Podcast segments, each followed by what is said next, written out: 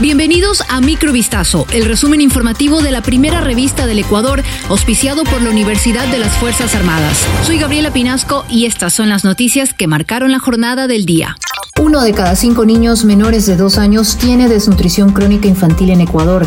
La encuesta publicada hoy por el INEC muestra la nueva fotografía de la desnutrición en el país. En 2008, Ecuador fue noticia mundial por ser el segundo país de América Latina con la tasa más alta de desnutrición crónica infantil después de Guatemala. Sin embargo, la primera encuesta de desnutrición crónica infantil muestra una baja en la tasa que antes se ubicaba en un 23,6%, hoy está en un 20,1% de niños menores de dos años. Este trastorno limita sus condiciones y limitará su desarrollo a futuro.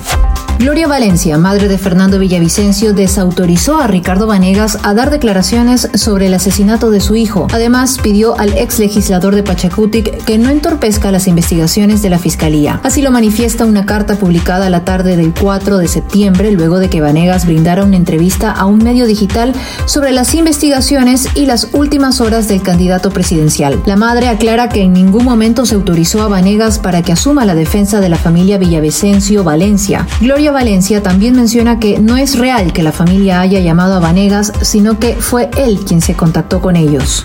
Inéditamente las costas ecuatorianas están recibiendo la visita de un gigante del mar. Biólogos y buzos han visto en repetidas ocasiones a un tiburón ballena desde hace dos meses.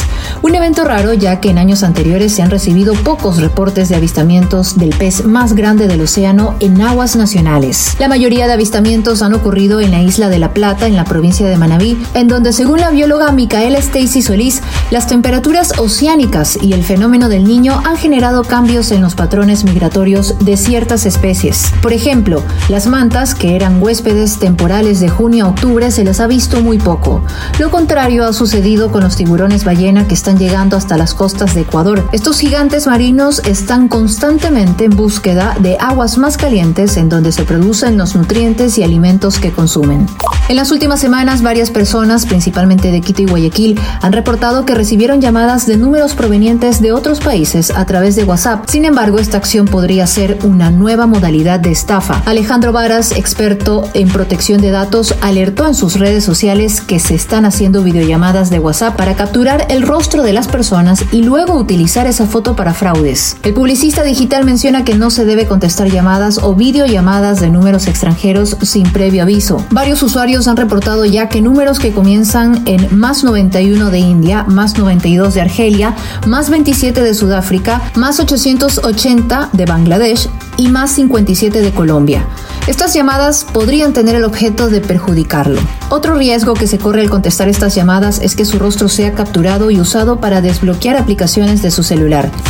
El Banco Interamericano de Desarrollo y la Corporación Nacional de Finanzas Populares y Solidarias presentaron este martes un plan para impulsar bionegocios en la Amazonía ecuatoriana, con el que esperan ayudar a microempresas, cooperativas de productores y empresas medianas. Este proyecto cuenta con un financiamiento de 23,3 millones de dólares del BID para CONAFIPS y está sujeto a la aprobación del directorio ejecutivo del Banco de Desarrollo. La iniciativa está enfocada en luchar contra la deforestación, ofrecer una alternativa económica a los pobladores de la región, fortalecer el control y la seguridad, reconocer que hay ciudades en la selva que se preocupan por la infraestructura y por la conectividad y trabajar en la agricultura. Microvistazo fue auspiciado por la Universidad de las Fuerzas Armadas. Volvemos mañana con más. Sigan pendientes a vistazo.com y a nuestras redes sociales.